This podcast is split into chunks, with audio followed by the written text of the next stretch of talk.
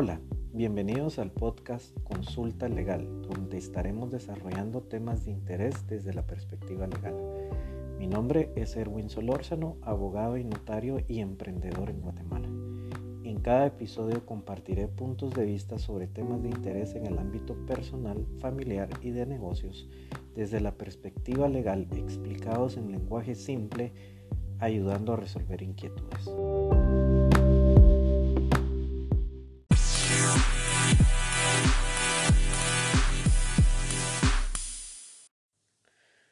Hola, bienvenido al podcast.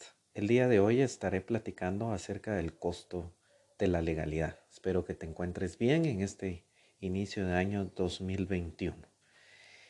Em, muchas veces eh, no tomamos en cuenta que las leyes, el derecho, tiene un costo y este costo eh, pues evita o distorsiona ciertas situaciones, si pudiéramos hablar en, el ámbito del derecho mercantil, o sea, las leyes, eh, por ejemplo, las leyes del Código de Comercio, eh, tienen un impacto, tienen un costo, no es gratuito. Y por referirme a gratuito no me estoy refiriendo a, en sí a los honorarios eh, profesionales de un abogado o notario en una asesoría para algún trámite legal, sino eh, también se entiende por, costo, es, esas barreras que pueden existir eh, al respecto que impone la ley. Eh, analizando un poco en, Guatemala, algunos economistas han estado platicando que en los últimos 10, 5 años, Guatemala tiene un promedio de informalidad del 70%. Eso quiere decir que nuestro comercio únicamente un 30% es un comercio formal y, alrededor de un promedio de un 70% están en el comercio informal. Y, uno puede preguntarse, eh, este fenómeno tiene diferentes aristas, diferentes puntos de vista, pueden haber puntos de vista ah, sociológicos, puntos de vista políticos. Eh, y hoy quiero platicar un poco desde el punto de vista de la economía aplicado al derecho, lo que se llama el análisis económico del derecho. Eh, en Estados Unidos esto se llama Law and Economics y es un punto de vista en el cual se analiza la norma jurídica, la norma legal, desde el punto de vista económico. Eh, la economía lo que hacía grandes rasgos, lo que estudia es eh, la elección de las personas, de las preferencias a la hora de tomar una decisión económica. Por ejemplo, no solo es el precio, sino hay ciertas preferencias que el consumidor o, la persona al momento de tomar una decisión lo hace. Em, y aquí hablando del mercado de la formalidad, el, mercado de constituir una sociedad mercantil como tal y pagar impuestos, eh, tener a, empleados contratados que tengan sus beneficios eh, como mínimos garantizados de la ley laboral y que tengan acceso al seguro social, etc. Eh, el costo del ingreso al mercado es alto, o sea, si el constituir una sociedad anónima entre pagos de impuestos, pagos de dictos, el tiempo que se pueda llevar constituir, por ejemplo, esa sociedad anónima puede ser alrededor de 10 días eh, aparte del costo con el notario para faccionar la escritura constitutiva y el nombramiento. Todo eso suma un costo que realmente las personas ven y prefieren muchas veces quedarse en la informalidad. Algo se hizo en algunos recientes años para acá y fue eh, modificar en la ley de nuestro Código de Comercio, se agregó una figura legal de la sociedad de emprendimiento. Y esta sociedad de emprendimiento lo que busca es agilizar los trámites, que no sean tan tardados como constituir otro tipo de sociedad, que se puede hacer directamente en línea a través de la página del registro mercantil. Hay un procedimiento especial que, ahí lo determina el registro mercantil. Por ejemplo, eh, se tiene que contar con firma electrónica y se puede aperturar eh, y te entregan la patente de sociedad y la patente de comercio en línea. Y esto lo que busca es que Guatemala, que es un país de emprendedores, hay mucho emprendimiento. Este, Guatemala está en los primeros países a nivel de Latinoamérica en tasas de emprendimiento. Eh, y lo que se busca es que, que, el emprendimiento entre en la formalidad, ya que entrando en la formalidad va a tener beneficios eh, de toda índole, o sea, incluso beneficios bancarios, estar formalizado, pero para eso hay que constituir y formar legalmente una empresa de emprendimiento. Y eso es algo que a, la ley hace algunos años trata de agilizar. No solo es este costo de ingreso en el mercado, sino también el costo de mantenerse dentro de la formalidad.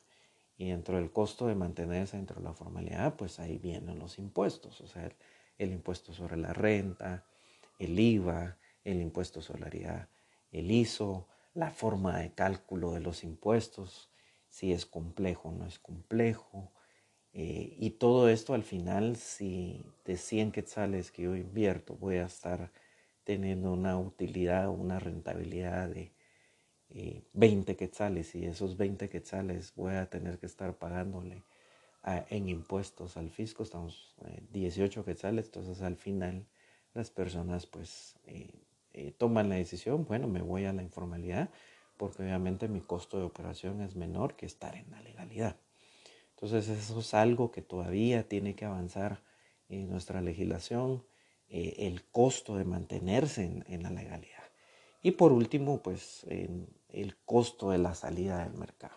O sea, realmente todavía nuestras leyes, eh, nuestra ley en Guatemala todavía no está lo suficientemente ágil para liquidar, para cancelar eh, una, una, sociedad mercantil, el tema de de la quiebra todavía no está actualizada nuestra legislación para que sea ágil eh, y rápido. O sea, eh, nuestra ley mercantil no solo tiene que ver que sea fácil el ingreso, sino también el mantenerse dentro de la formalidad y no digamos el salir eh, de la formalidad o la cancelación, salirse del mercado como tal datos interesantes, pues eh, Estados Unidos, que es una economía de mercado muy ágil, eh, ustedes pueden buscar las estadísticas, la tasa de, cancelaciones de sociedades, la tasa de salida, la tasa de quiebra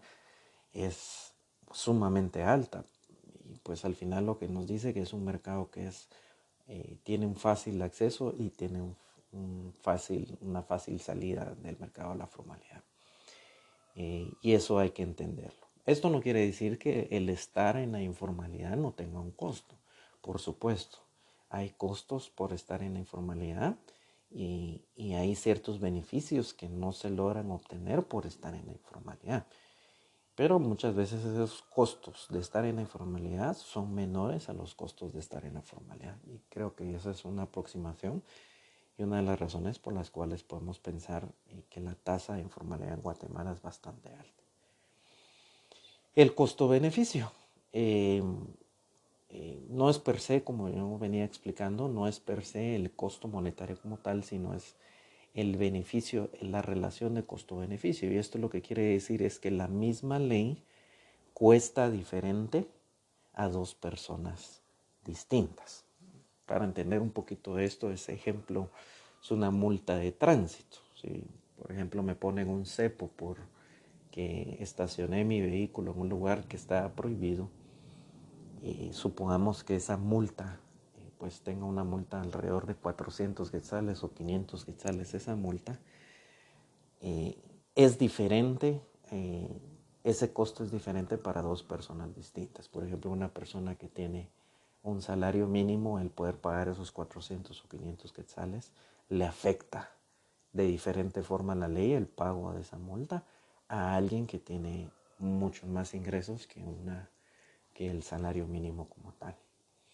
Platicando ah, un poco del tema del salario mínimo, hace algún tiempo pues se trató de tener un salario diferenciado en un municipio eh, de Guatemala que se eh, en el interior del país y lo que se buscaba era generar empleo, que hubiera inversión, que llegaran empresas que estarían dispuestas a montar sus fábricas de producción en ese municipio ya que los costos del salario mínimo eran diferenciados y poderle dar empleo a la comunidad. Eh, muchas veces esos costos no se ven, o sea, al final eh, se peleó que era inconstitucional, tecnicismos legales que se pudieron tener en esa, en esa discusión. Y al final el resultado es que no hubo inversión en ese municipio y la gente sigue sin tener acceso a un trabajo que le permitiera eh, tener un salario digno, acceso al seguro social. Eh, toda esa oportunidad se le dejó eh, vedada esa oportunidad a ese pueblo. Entonces hay que pensar también a la hora de legislar las leyes, el impacto económico que puede tener en ese sentido. El alto costo de la legalidad, quiero terminar con este pensamiento, el alto costo de la legalidad puede destruir al Estado de Derecho. Cuando es muy alto el costo de ser legal y estar en la legalidad, pues eh, las personas van a empezar a estar en la informalidad, en la ilegalidad, y eso va a minar el Estado de Derecho. La amenaza de la pérdida de la legitimidad y el famoso refrán que, que todo el mundo escucha en una reunión, en una reunión social, las leyes no funcionan.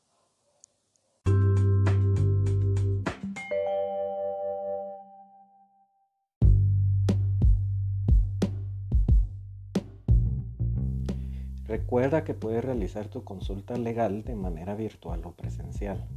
Todas las consultas legales tendrán el mismo importe de 60 dólares, salvo que fuese necesario valorar documentación previamente, en cuyo caso me la debes enviar al correo electrónico erwin.erwinsolorzano.com y en función de la complejidad y volumen de documentación se pactará un importe del que se definirá antes de empezar a trabajar.